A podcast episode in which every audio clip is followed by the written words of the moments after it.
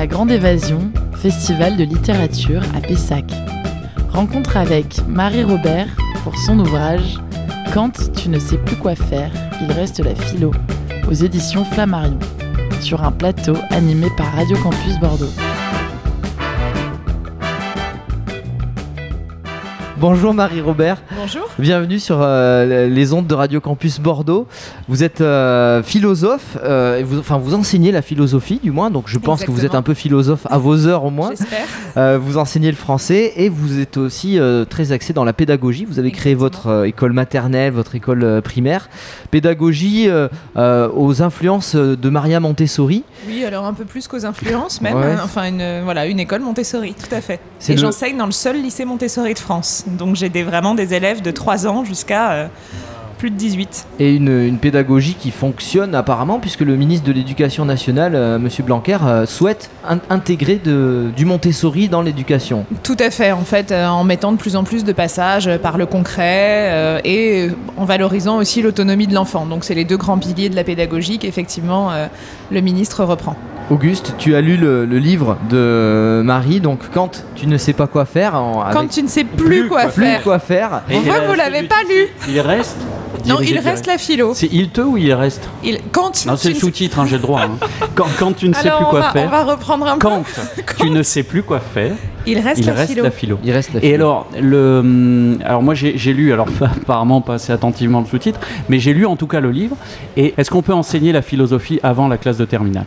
Oui, bien sûr. Alors non seulement on peut le faire, mais je le fais. Donc Bah oui. euh, voilà, effectivement, euh, le mieux est de commencer les ateliers philo le plus tôt possible. Surtout à un âge justement où on n'est pas encore formaté et où les enfants, au contraire, sont pleins de questionnements, sont juste dans une espèce de quête de sens. Des- moi, je le dis souvent, 6 ans, c'est sans doute l'âge où on est le plus métaphysique, parce qu'on a envie de tout comprendre, parce qu'on s'étonne de tout, parce qu'on a de la curiosité, parce qu'on est vraiment pris, euh, pris dans cet élan de, de questions. La difficulté, justement, c'est qu'en terminale, quand on commence la philo, on arrive alors avec beaucoup de fantasmes et très souvent on se rend compte que euh, bah, c'est quand même une matière scolaire et qu'il y a quand même un bac à la fin de l'année. Et en plus, on a juste neuf mois pour euh, brasser avec euh, l'objectif avec l'objectif du baccalauréat la plupart des auteurs donc c'est vrai que c'est pas le meilleur moment Mais alors la philosophie, si on la commence plus jeune, on passe, comme, comme vous l'avez expliqué, par un questionnement, peut-être pas directement, ou on rentre pas directement dans, dans l'étude des auteurs, c'est Mhm. un peu complexe puisque. Mais, mais justement, votre livre montre bien qu'on peut euh, quand même entrer dans les auteurs euh, en plein, plein milieu d'IKEA. Alors, on vous cite souvent Oui. l'exemple alors je vais, je vais Spinoza. exactement je vais raconter un peu le principe du livre parce que vous l'avez pas euh, mentionné Oui, c'est vrai, je fais très bien mon travail, mais je peux le faire tout de suite. C'est 12, voilà, c'est 12 situations de la vie quotidienne. Euh, Spinoza chez Ikea, euh, Aristote et Gueule de bois. Platon euh, et le speed Voilà, dating. exactement. Platon et le speed dating, quand tu te fais larguer. Donc 12 situations de la vie quotidienne qui sont propres euh, voilà, à chacun et 12 philosophes pour y répondre. Donc l'idée, c'était non pas de faire de la philosophie une matière qui fait peur, qui effraie, mais de réancrer la philo dans ce qu'à mon sens elle devrait être, c'est-à-dire euh, une sagesse euh, du quotidien et un outil pour le bien vivre. Et c'est. euh, c'est une critique en fait de, de l'enseignement philosophique à l'heure actuelle où on, on part plutôt des auteurs, on parle plutôt des grands philosophes que des scènes du quotidien? Non, c'est pas une critique parce que bien sûr que c'est important, euh, bien sûr que c'est important d'avoir cette euh, cette solidité euh, dans la connaissance des auteurs. Simplement, très souvent, c'est vrai qu'on ne pense pas assez à les réancrer. On pense qu'ils sont restés poussiéreux et dans les bibliothèques. Or, en fait, la philo parle pas d'autre chose que de nous. Et ce qui est beau, au contraire, c'est que ça fait 2500 ans qu'on tisse un fil entre euh, voilà entre les Grecs anciens et nous, bah, on a les mêmes questionnements, les mêmes notions, le désir, euh, la peur, euh, la beauté, le courage. Qu'est-ce que c'est? Et c'est vrai que dans, l'Antiquité, c'est ce que j'avais commencé à dire tout à l'heure, dans l'Antiquité, il y a un lien étroit entre, entre la façon dont on vit et, et la façon dont on envisage la philosophie. C'est-à-dire la philosophie est une pratique de vie. Tout à fait. C'est vraiment ça. C'est euh, le moment où Pierre Hadot le dit bien d'ailleurs. La philosophie commence au moment où on quitte la page.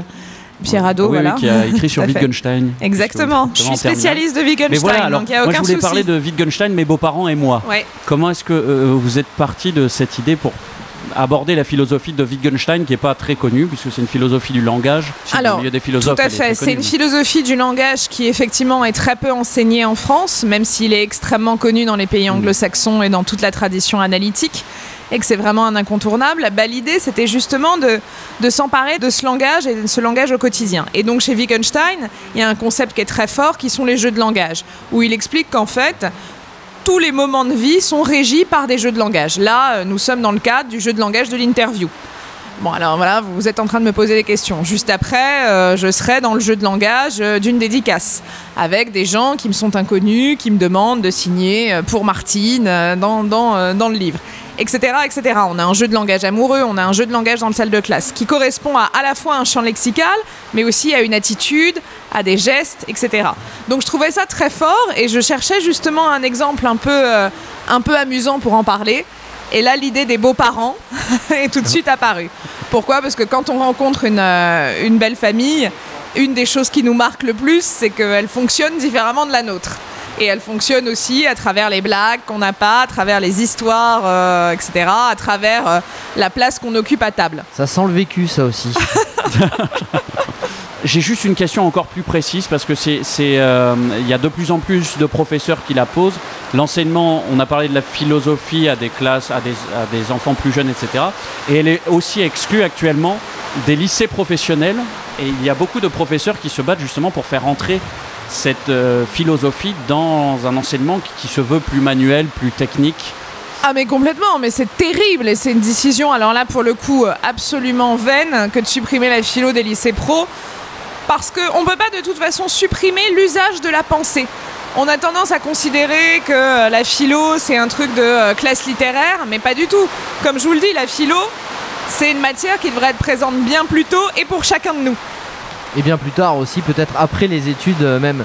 Quand vous écrivez, quand vous euh, transcrivez vos, euh, vos écrits, est-ce que vous avez un plan déjà préétabli ou vous vous laissez aller au fil de la plume? Alors, j'ai la structure du livre, c'est-à-dire j'avais vraiment la structure des chapitres et je sais dans chaque chapitre quelle est la notion en jeu et quel est l'auteur. Après, pour la partie récit, non, ça me vient vraiment au fil de la plume pour essayer justement aussi d'avoir le plus d'humour possible parce que euh, c'est une manière de désacraliser, c'est une manière aussi de dire aux gens mais on peut rire en- avec de la philosophie. La philosophie n'est pas nécessairement un truc chiant. Au contraire, euh, on peut en rire. Et comme le dit Nietzsche, euh, l'homme souffrait si profondément qu'il a inventé le rire. Oui, ben voilà. Et, quand, et, et, euh, avec les relectures, les différentes corrections qui se font, vous avez un regard différent sur ce que vous avez exprimé à travers votre écrit quelques minutes auparavant? Oui, alors en fait, même, même au-delà de quelques minutes, c'est-à-dire qu'il y a eu vraiment un premier jet qui a été euh, pas mal retravaillé pendant plusieurs mois. Alors retravaillé euh, parfois sur des détails, mais sur euh, des terminologies, sur le changement de termes, avec l'idée d'en faire des situations les plus universelles possibles. C'est-à-dire que j'ai essayé, alors c'est pas le cas pour tous les chapitres, mais pour la plupart, de pas du tout faire des situations trop genrées, trop féminines ou trop masculines, de pas faire des situations trop françaises non plus. Donc vraiment de viser Là aussi, quelque chose qui est important dans la philo, c'est l'universalité. Moi, j'ai toujours eu aussi cette, euh, façon d'envisager la philosophie quand je parlais aux élèves de philosophie. Je suis professeur de lettres classiques, pas de philo, mais je leur disais apprenez d'abord les auteurs et vous réfléchirez ensuite. Et je me suis rendu compte que ma, ma- ma démarche, euh, enfin mon conseil était un peu faussé parce que il y a, il y a, hum, ce sont deux choses qui fonctionnent de pair. C'est pas, on n'abandonne pas sa réflexion. euh. Ah non, on n'abandonne pas du tout sa réflexion, mais là où vous avez raison, c'est qu'il y a l'idée aussi, euh, comment dire, euh, moi il y a l'idée de les engager à lire. Hmm. C'est ça. Oui, C'est-à-dire, c'est- euh, voilà, justement, oser.